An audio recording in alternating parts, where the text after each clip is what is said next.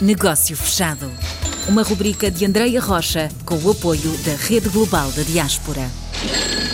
Voltamos assim a conversar com Luís Miguel Ribeiro, presidente da Fundação AEP. Foi o nosso primeiro convidado nesta rubrica e voltamos a recebê-lo porque há novidades. E acho que são, que são boas novidades e num tempo como o que estamos a viver, as boas novidades são ainda melhores.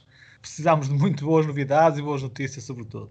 A boa novidade que temos é que, de facto, o projeto Real Global da Diáspora irá continuar pelo menos por mais dois anos, dois anos e meio o que significa que o projeto que iniciamos e este trabalho todo que foi feito até ao momento é um trabalho que é reconhecido, reconhecido não só pelos resultados que foram alcançados, mas também reconhecido pela sua importância e por aquilo que ele representa e representará para Portugal eh, nos próximos tempos. Este projeto Relal da Diáspora, eu diria que é um projeto estruturante para o país.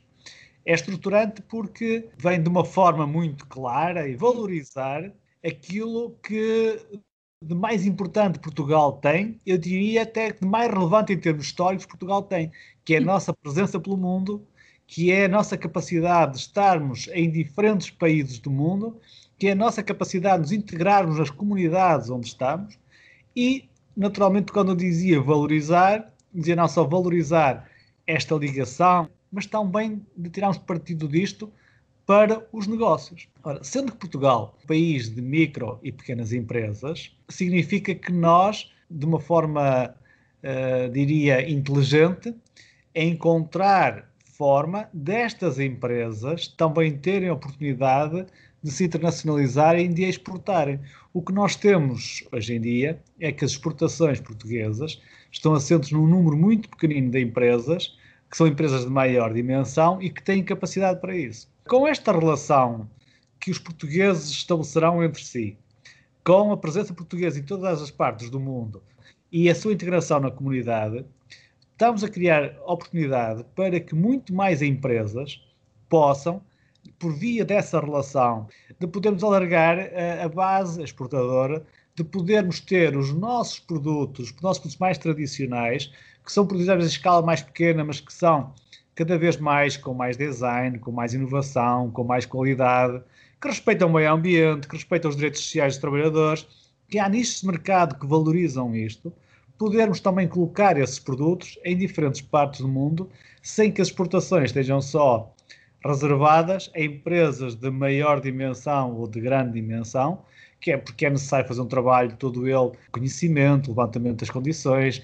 de análise das condições do potencial cliente ou potencial fornecedor, e todo esse trabalho pode ser feito pelos portugueses que estão nessas comunidades, por portugueses que estão, muitos deles, nessas empresas do mundo, por muitas empresas até de portugueses e empresas de sucesso portugueses espalhadas pelo mundo.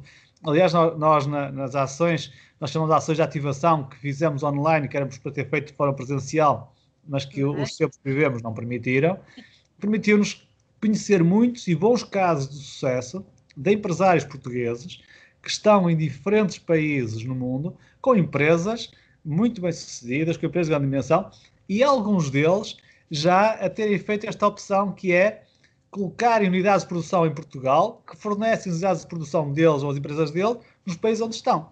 Porque nós temos, de facto, condições, comparativamente a muitos países, de produzir bem, com qualidade e a um custo uh, mais baixo é tudo isto e todas estas oportunidades que nós, com esta rede regulada da diáspora 2, nós chamamos 2 porque é a segunda edição, queremos uh, reforçar uma outra questão que é importantíssima.